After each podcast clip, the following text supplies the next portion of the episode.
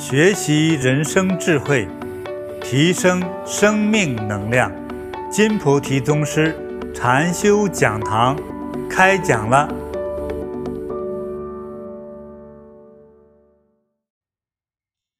各位亲爱的网友朋友，大家好。师父好。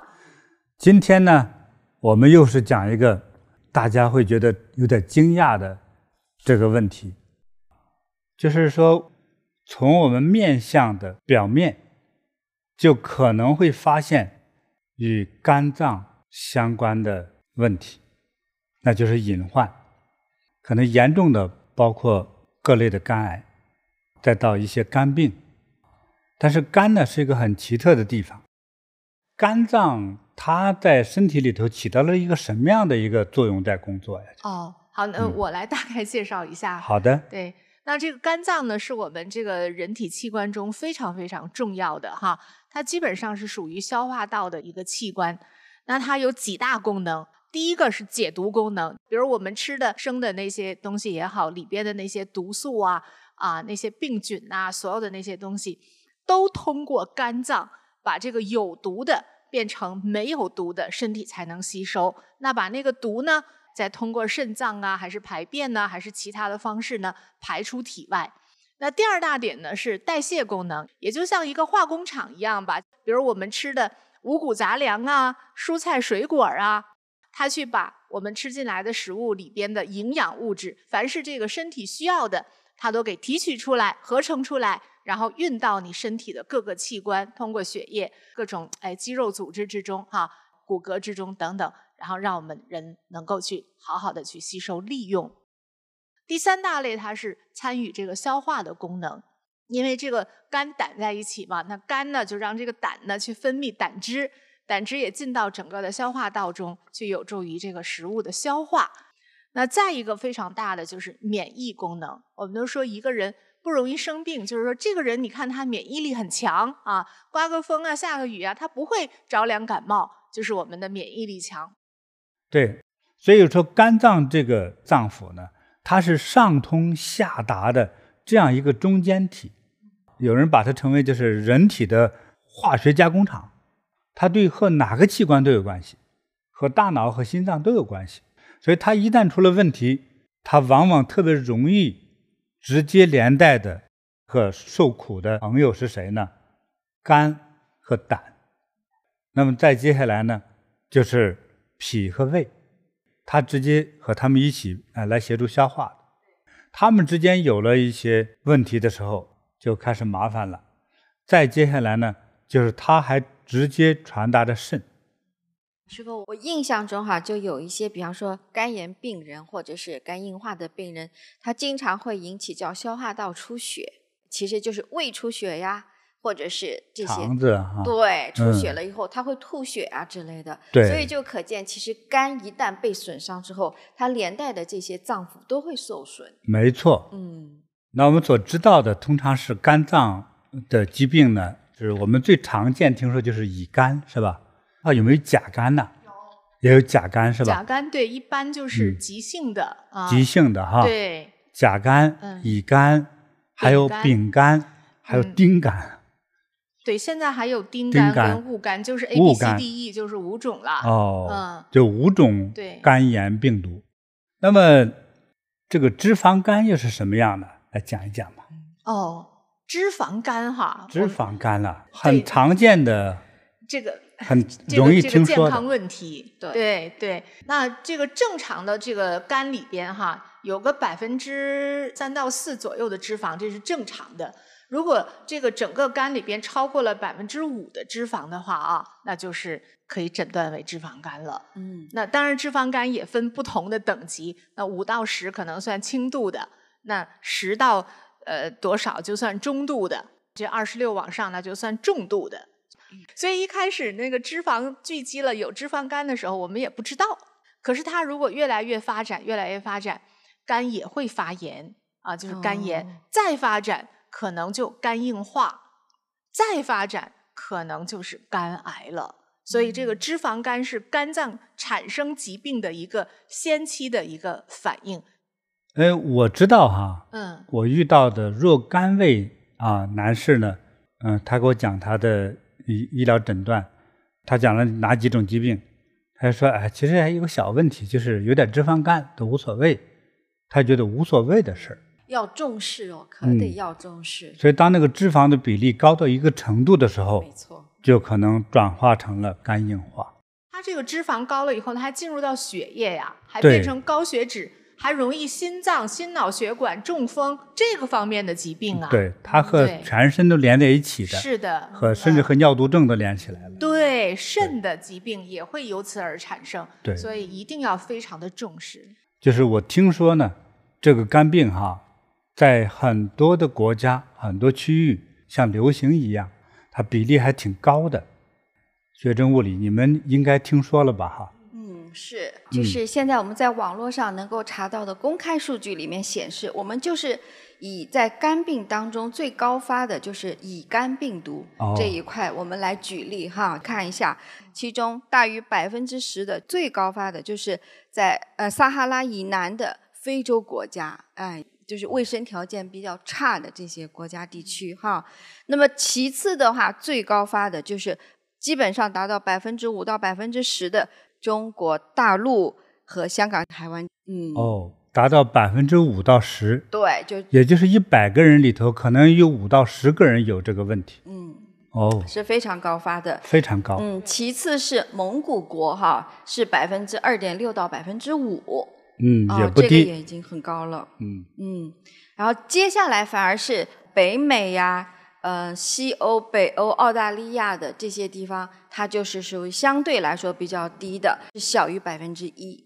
另外呢，我们就看一下，就是在全球慢性肝炎负担百分之五十的都集中在像巴西、中国、埃及、印度、印尼等十一个国家，它本来也是人口集中的。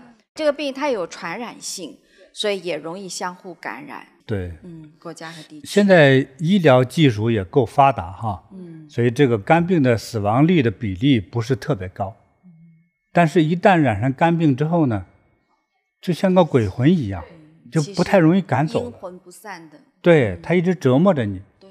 哎，你像很多达到那个肝癌、肝硬化的一些人，据说哈是非常疼痛。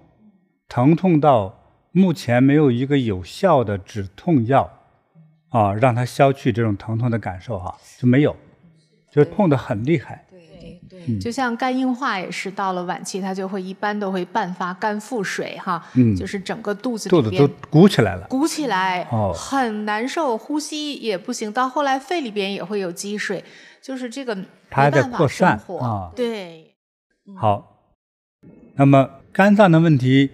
在我们的身体表面上有哪些表现呢？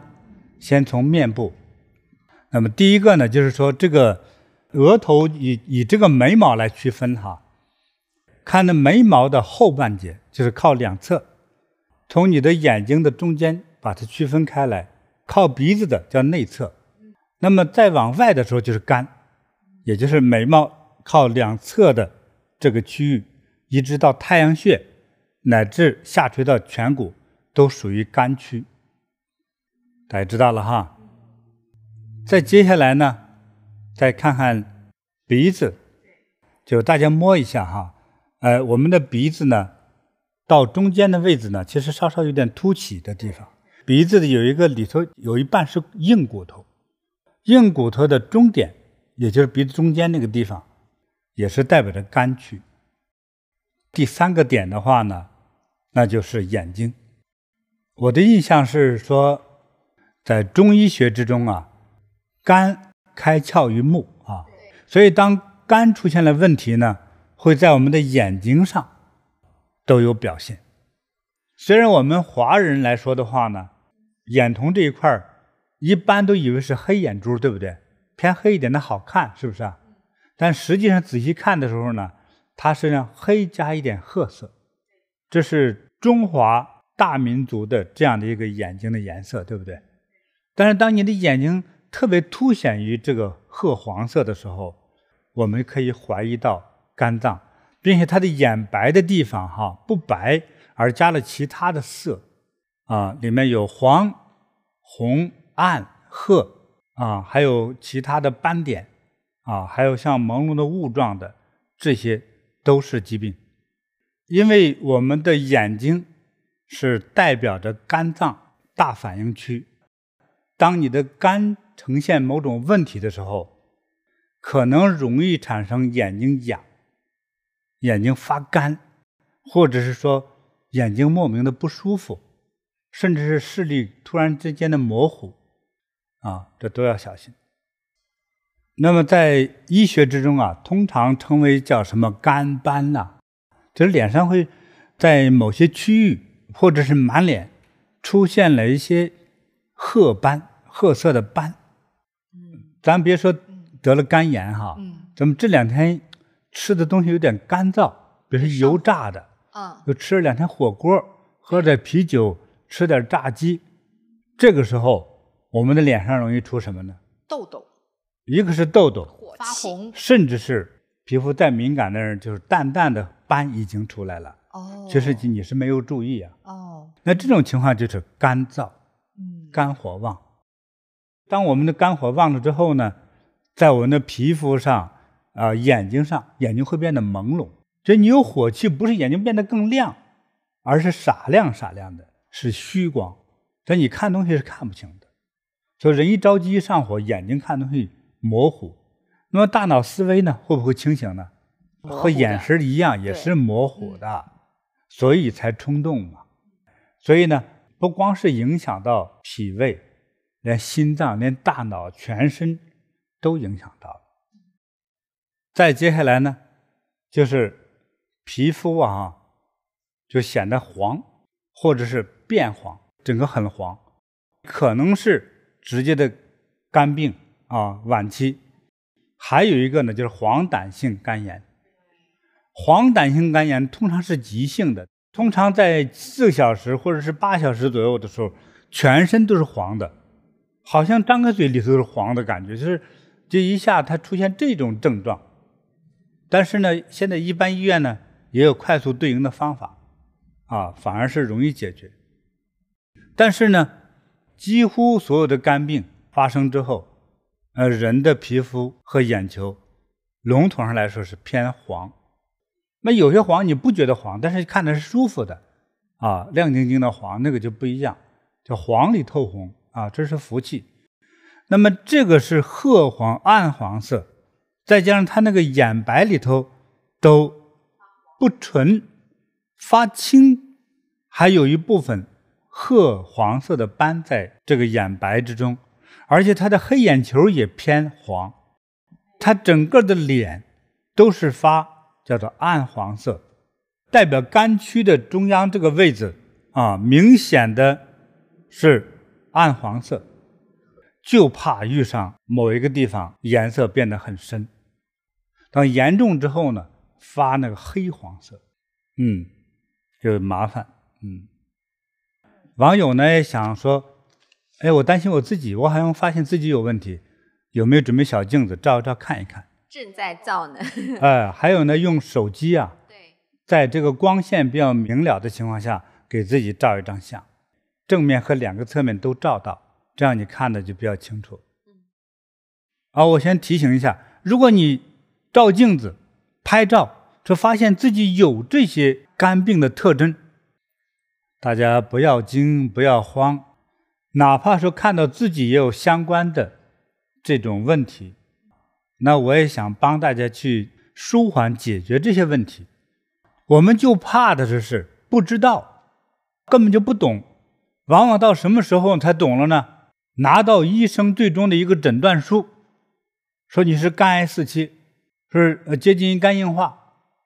那么今天呢，我们就是说怎么看这个问题。今天先认识认识他。今天先认识他。对，对，这里头有很多秘密告诉你。我说这个人生哈，能安安全全的活到六十都不简单。那我活过六十岁之后也不好活了，因为我们的体质开始下降了。这个病它会来找你，哎，所以就是我们要做好很多安全的预防性的工作。师傅呢，有个网友也问哈，就是师傅讲的这个肝斑，他问就是，如果是老年斑的话，哈，也许是长到了讲的这个跟肝相对应的这些部位，那也是表明这个肝脏的问题吗？就怎么区分呢？你刚才讲到是老年斑，对，非疾病性，其实是整个你的功能与脏腑退化造成的斑。嗯，但是均匀的老年斑反而是健康的标识。哦，太好了。就怕如果你没做过美容哈，嗯，你到七十岁连一个斑都没有，要么你能活到一百岁，要么有点担心了，非常棘手。那你别病倒，一病倒说不定起不来了。哦，啊，反而是老年人有个老年样，啊，他出现的整个脸上还有手上、手臂上出现这个老年斑哈，反而是一种长寿的标识哈。这个是一个很深的学问。那怎么去分？这是病态的斑呢？老年斑的人，他的气色整体气色是好的。比如说华人来说，黄白色的，带一点点红润和油亮感，这种叫健康的老人的色。在这个健康的这个皮肤的基础上，均匀的有一些老年斑出来，这个是正常。比如说有人老年，你觉得是老年斑，但是鼻子头红肿起来，上头有很多黑痣。眼里头发了褐黄色，这不是老年斑了，这明明就是肝病。所以你看他眼里头是属于老年人的，便是是清亮的，对吧？那他的鼻子上是干净的，虽然有几个老年斑，但他整体的这个底子，你的皮肤底下都是干净的并透亮的，这都是健康长寿的标识，这才是真正老年斑。所以疾病就是千变万化的。呃我们还有网友说呢，就是他们可能容易晒太阳，然后呢也不太防护哈，也没有抹那个防晒霜呀，戴帽子啥的，所以脸上也会有一些斑。对对，那这个这种斑和病态的斑怎么区别？呃，这个不一样啊。嗯。那我也也认识一些喜欢户外运动的人，对，他就是晒得多了之后就有点太阳色，有点小麦色，对不对？但是你能看出是健康的。第一个紧致。第二个，它有点晒的那个颜色上带有一种亮的颜色，这个亮是很重要的，这就是健康的气色。说还有一个问题，有网友问哈，就有的人天生或者是从小就脸上满脸就长了那些雀斑，嗯，那这种斑呢？这种斑也叫病斑，嗯，应该叫肝脾斑，不好的，脾胃不和。那时候生下来就这样子，比如说你生下来腿不会走路，你算不算？残疾呢？算呢？对呀，那长了斑呢？那如果健康情况下没这个斑，对不对？就说明我遗传基因造成了我有肝脾失衡的问题，所以它在面部有所呈现。不是说你天生这样就叫健康，天生得各种病的都有啊。其实我们包括肝病、心脏病、血液病，连脚气、连斜眼、对眼、呲牙、咧嘴。皮肤的黑白等等的，包括手的形状，它都是遗传来的呀。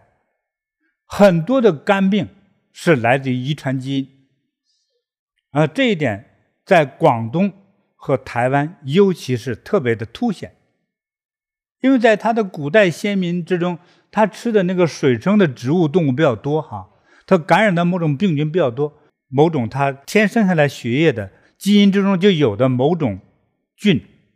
一直往下传，能传十来代，在台湾也是如此，因为它种田有很多是水田，我就说吃水田之中的有几个东西容易感染的，在水里长的菜，那种水菜，还有荸荠，广东叫马蹄，菱角、藕，还有鱼虾、螃蟹、小龙虾，它是长在那个紫泥巴地里头，哪个脏吃哪一个。所以你贪那个嘴，就会受那个罪，啊，这是麻烦。接下来，哎，除了脸之外，大家看看手，这叫肝掌，肝脏的肝，肝掌。一个好的福相，这个手它是白里透红，红里透白，但是不能以红来做主，反而以白为基础，就是整个手掌上手掌心颜色还显得正常一点。那么这个五岳的这几个点，都变成有点赤红色。对，这个在医学江湖人称为肝掌。还有一种呢，就是大手指下头叫大鱼际，大手指大鱼际的对应的那个地方小鱼际，这两块是红色的，也是肝掌。通常呢，这个肝掌呢，一般是什么样的病呢？就是慢性肝病，或者是肝硬化的重要的标识之一。可怕吧？这是在手上哈。再接下来让大家认识另外一个符号，叫做蜘蛛痣。这个蜘蛛痣又像个蜘蛛形，又有点像蜘蛛丝的那种感觉。它可能长在人体任何一个部位，但是偏腰以上的比较多，胸部啊到面部都可能会发生，有可能是肝硬化的标识。那么还有一个一些特征问题，我再给大家再描述一下哈，就是口臭。健康的人嘴巴里头不是臭的，甚至是更健康的人嘴巴里是甘甜甚至带香气的。这听起来又不敢相信哈，事实是如此的。比如说你给我念佛，这个十几天之后，一般都是嘴巴里甘甜，而且带着香味儿，身上散着这个檀香的味道、花香的味道，都是可能的。这种肝病的人呢，他身上和嘴里发出来的是一种很莫名的、让人很不舒服的臭味，叫鼠臭，就是腐朽的老鼠尸体那个臭味，很奇怪那样的一种臭。因为你这个肝脾都不工作了，你想那个食物到了里头去之后呢，就立刻就变腐朽，连你吃的那个饭从你肚子这排泄出来变成粪便都是有毒的。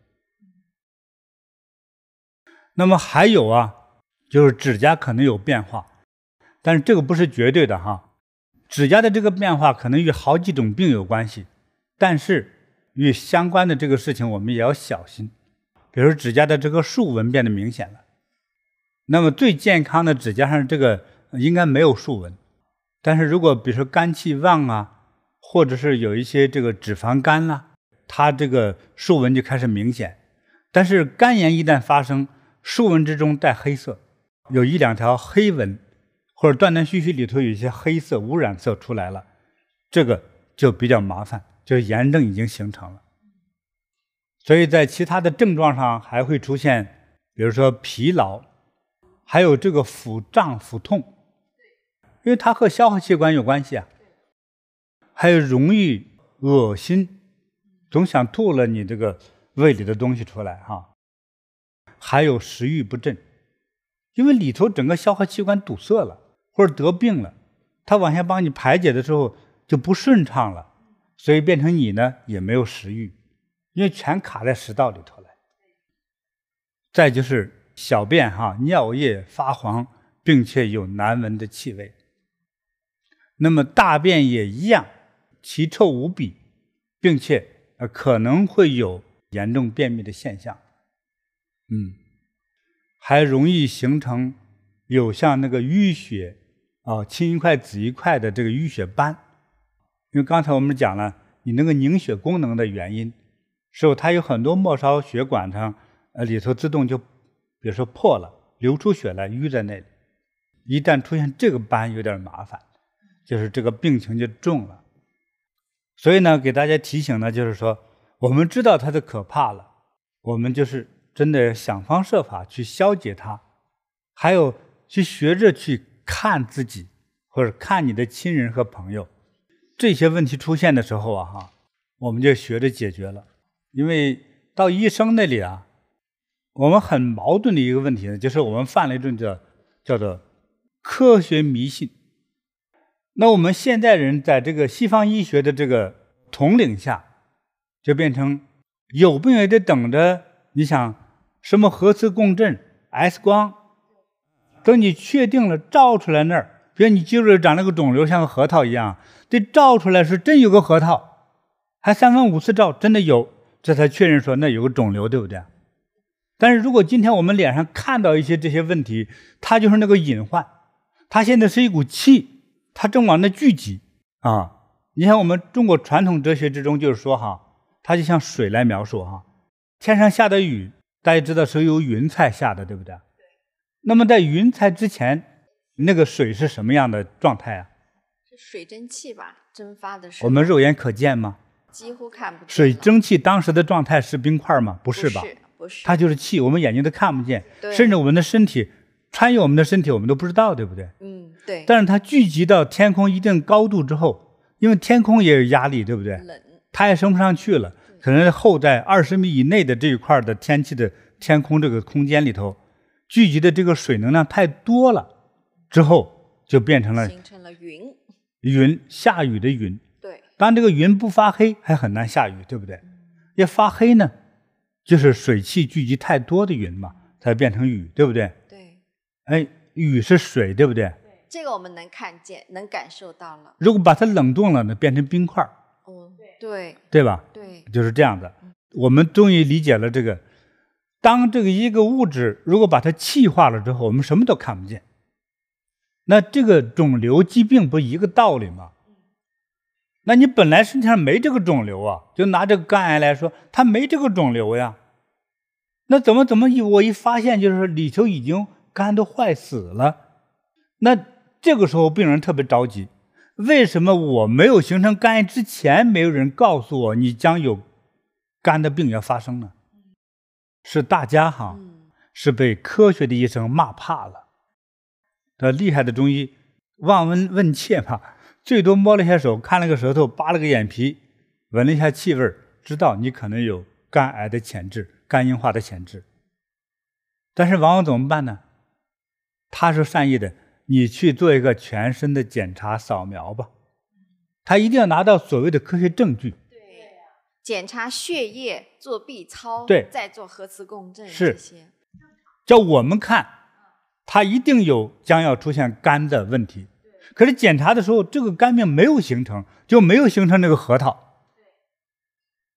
所以他检查报告就是没有核桃，没有肿瘤，没有病。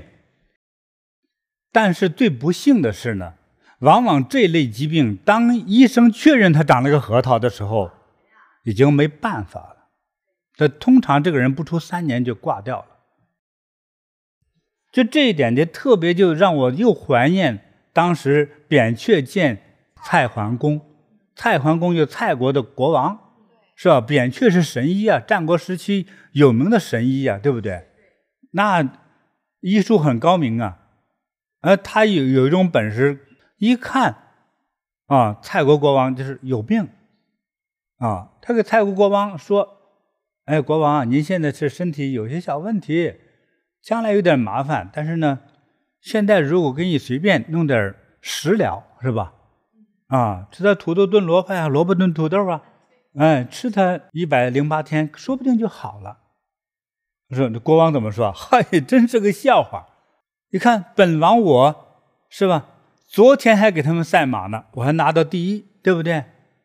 哎，我练武的时候，三个小子没打过我，是吧？哎，我还吃的多。你看我的气色多么饱满，你看我的力气不行咱们掰手腕。我才中年啊，我才四十五岁啊，啊，我养的这么好，我贵为一个国王，我要什么医生没有？我要吃山珍海味，我可以天天吃。说要什么营养品都有，对不对？我还怕我得病，你真是个笑话，是吧？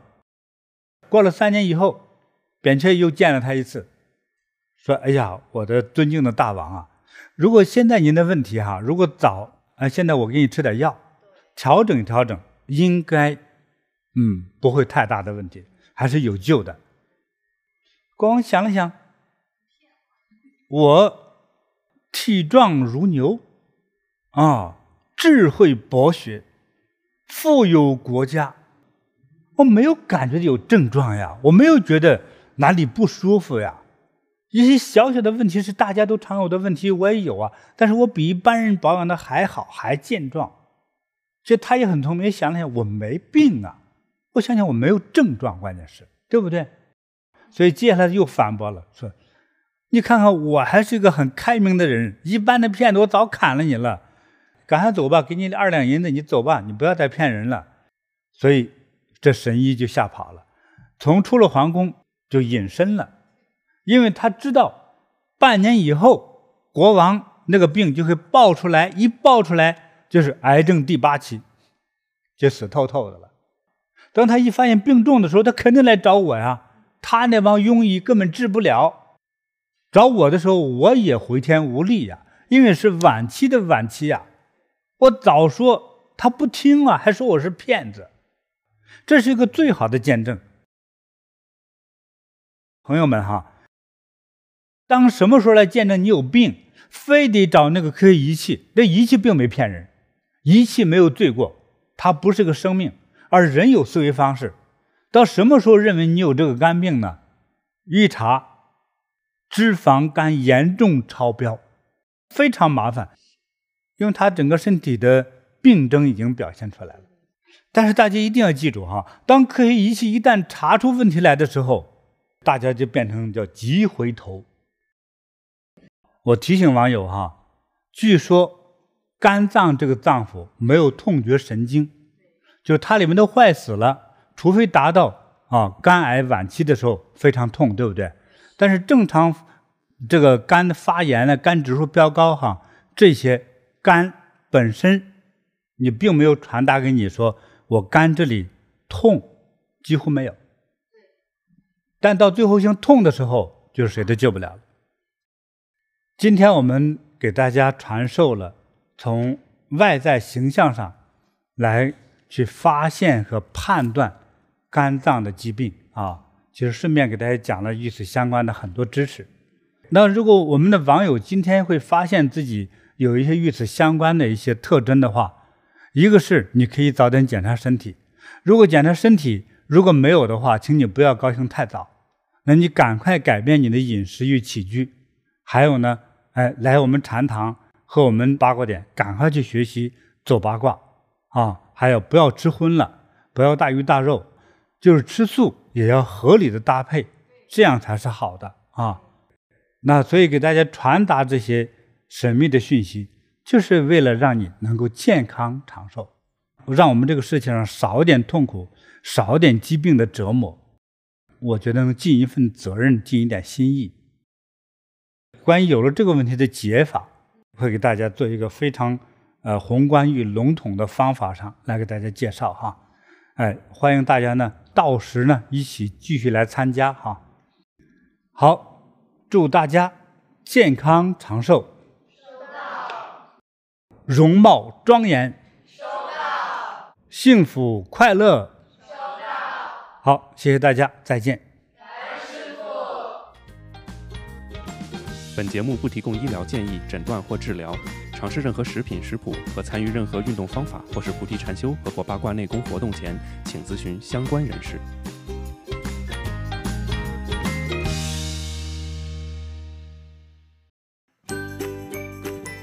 欢迎分享金菩提宗师禅修讲堂，您的分享传播会增加您的功德，祝您如意吉祥。更多精彩内容。请下载禅师 APP。